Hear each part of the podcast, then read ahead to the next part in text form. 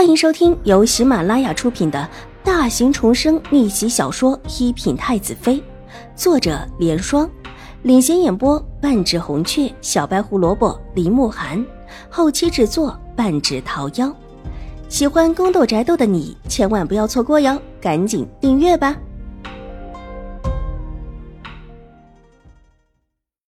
第八百零四集，到玉回安这么久。邵婉如没有遇到过这位普善师太，一方面是因为这位师太现在基本上不接这种法事的事物，只专心向佛，平日很少外出；另一方面也是邵婉如自己不外行，基本上就是在玉回庵后面的一部分，那一部分地方也是禁止大部分香客的。这一次普善师太既然接了这事儿，今天第一天上佛供的时候必然在。邵婉如到佛殿的时候，新国公府的丫鬟婆子正在忙碌，来了有七八个人，看到邵婉如都愣了一下。之后听玉洁说这是五小姐，一个个规规矩矩的退后。五小姐在府里或者是无父无母，而且还不得太夫人疼爱的，但架不住五小姐有一位尊贵的外祖母，而且这位外祖母还不会眼睁睁的看着五小姐受欺负。闹起事来，太夫人也吃不住。邵婉如带着玉洁进到大殿里，在正殿里看了蒲山师太。蒲山师太看起来有四五十岁左右，长得很秀丽，带着一种和邵婉如身上如出一辙的温雅气息。即便是一身姿衣，也带着一种岁月沉凝了的柔和，很是叫人舒心。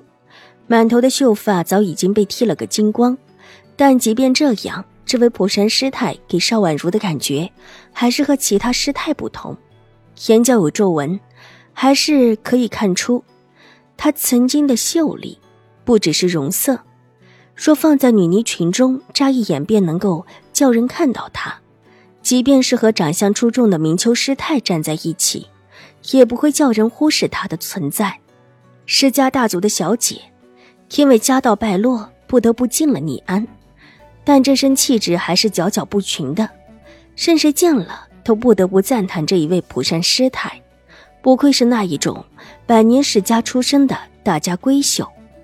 站在蒲山师太身边的慧清，早已经看到了邵婉如，先是一愣，然后急忙低声向一边闭目的蒲山师太说了一句什么。蒲山师太微微的点头，睁开眼睛，目光平和的看向邵婉如。这次要麻烦普山大师了。邵婉如过来，微笑着见礼，一双水眸笑得极为明媚，侧身一礼。普山大师微微一笑，向他一一手，然后眼睛重新的闭上，头一低，佛珠在手间缓缓的划过，继续的念起经来。少武小姐若有事，可以跟平尼说，师傅一般是不理事的。一边的慧明冲着邵婉如微笑，神态和善。慧清头一低，也跟着普山师太念起经来。麻烦慧明师太了，这以后普山师太天天到这来念经文吗？都什么时候来？邵婉如压低了声音问道。师傅带着我们每天都会来，但具体什么时候却是不一定的。麻烦令师徒了。邵婉如道。举步往中间的佛像走去，慧明微合着双手，在后面一边笑道：“少武小姐若是觉得有摆放的不合适的地方，可以跟平尼说，我们可以重新排出样子来摆放。有不一样的摆放方式吗？”邵婉如好奇的看着几个丫鬟婆子的摆放，大部分是糕点瓜果之类的，还有一些是料子之类的供奉，然后是一起。搭起来的小房子、阁楼之类的物件，一件件制作的很精致，按照一定的规范摆放起来。是的，不一样的。之前是大小姐随意选定的，但若是五小姐觉得不满意，可以重新选择摆放。慧明从佛像的后面取出了一本书样的东西，翻开来看，可以看到贡品不一样的摆放方式，而且还有特殊的。陶口彩的名字，都是很不错的陶口彩名。邵婉如看的最上面的一张的确就是现在正在摆放的图案，也是最简单的一张。可见，的确是邵颜如随意的指了的。最让邵婉如惊讶的是，这些摆放的画作手笔极出色，甚至可以说是完美的。邵大小姐上次来看五小姐的时候，也顺便看了看师傅，当时就说起这件事。师傅让平妮把这图册给大小姐看了一下，大小姐也没细看，就指了这上面的摆盘方式。当时也说了。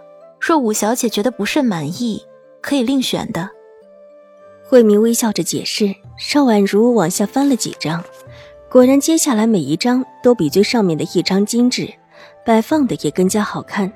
把上面的这张立时就给比了下去，高下立变。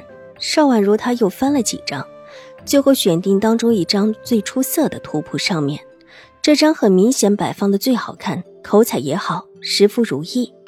慧明一直跟在他的身边，看到他又翻回这一张，知道他是极满意这一张，立时笑着道：“五小姐好眼光，这一张的确是最好的。若五小姐选这一张，凭您这就去安排。贵府来的人不少，重新摆放一下也是极快的。已经摆的差不多了，再摆怕是不太好吧？”